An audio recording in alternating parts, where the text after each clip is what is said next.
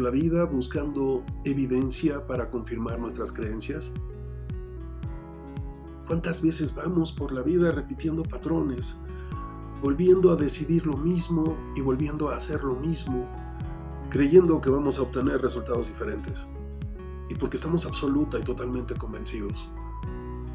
Henry Ford tenía una frase que decía, si crees que estás bien o si crees que estás mal, en ambos casos tienes razón. Porque fíjate que cuántas veces te has preguntado, ¿por qué estoy creando esto? ¿Por qué no estoy obteniendo los resultados que quiero? Y estás creando cosas diferentes y lo haces de una manera, y lo haces de otra manera, y lo haces de otra manera, y resulta que sigues sin estar satisfecho. Te invito a que veas que si eres capaz de modificar la creencia, serás capaz de modificar la creación. Si estás cansado de obtener los mismos resultados, aunque hagas cosas diferentes, quizá es momento de que te cuestiones si lo que le da fuerza, lo que le da fundamento a todo esto es una creencia que no te sirve. Te cuento una pequeña anécdota. Un par de hermanos gemelos de 45 años y a uno de ellos se le pregunta, oiga, ¿y usted por qué fuma? Y dice, bueno, pues tengo 40 años de convivir con un fumador, mi papá. Y al otro le preguntan, oiga, ¿y usted por qué no fuma? Ah, bueno, pues porque tuve 40 años de convivir con un fumador, mi papá. Qué increíble. Vemos percepciones iguales, pero interpretaciones diferentes. Pensamientos y emociones diferentes, acciones diferentes y por supuesto resultados diferentes. Y aquí no se trata de ver quién está bien y quién está mal. Simplemente son decisiones y elecciones individuales que llevan a resultados diferentes. Cuando creo lo que creo, cuando entro en el espacio de creer para crear, me hago responsable de mis creencias, porque sé sus repercusiones en el mundo exterior.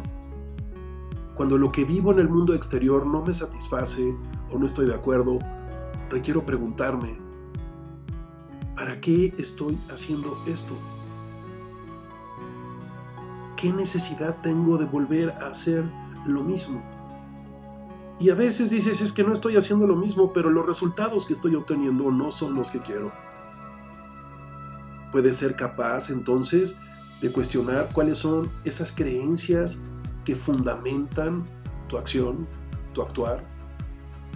¿Cuántas veces has escuchado que no se puede tener todo en la vida? ¿Cuántas veces te lo has dicho a ti mismo? Me parece que quien articuló ese pensamiento era una persona devastada, perdedora y sin deseos de triunfar.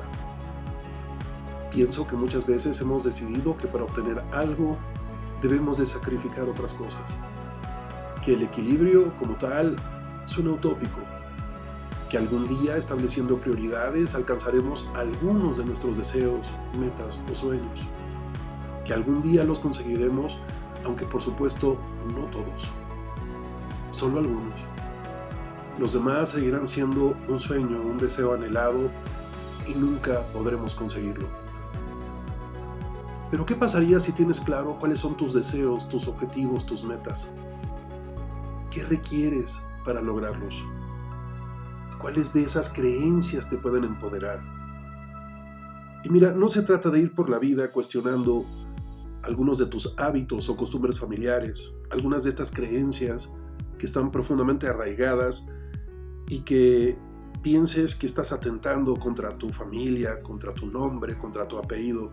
No, de lo que se trata es que en una reflexión profunda te atrevas a darte cuenta que hay muchas creencias que son tóxicas, que son limitantes, que no te permiten verte a ti mismo en tus máximas posibilidades.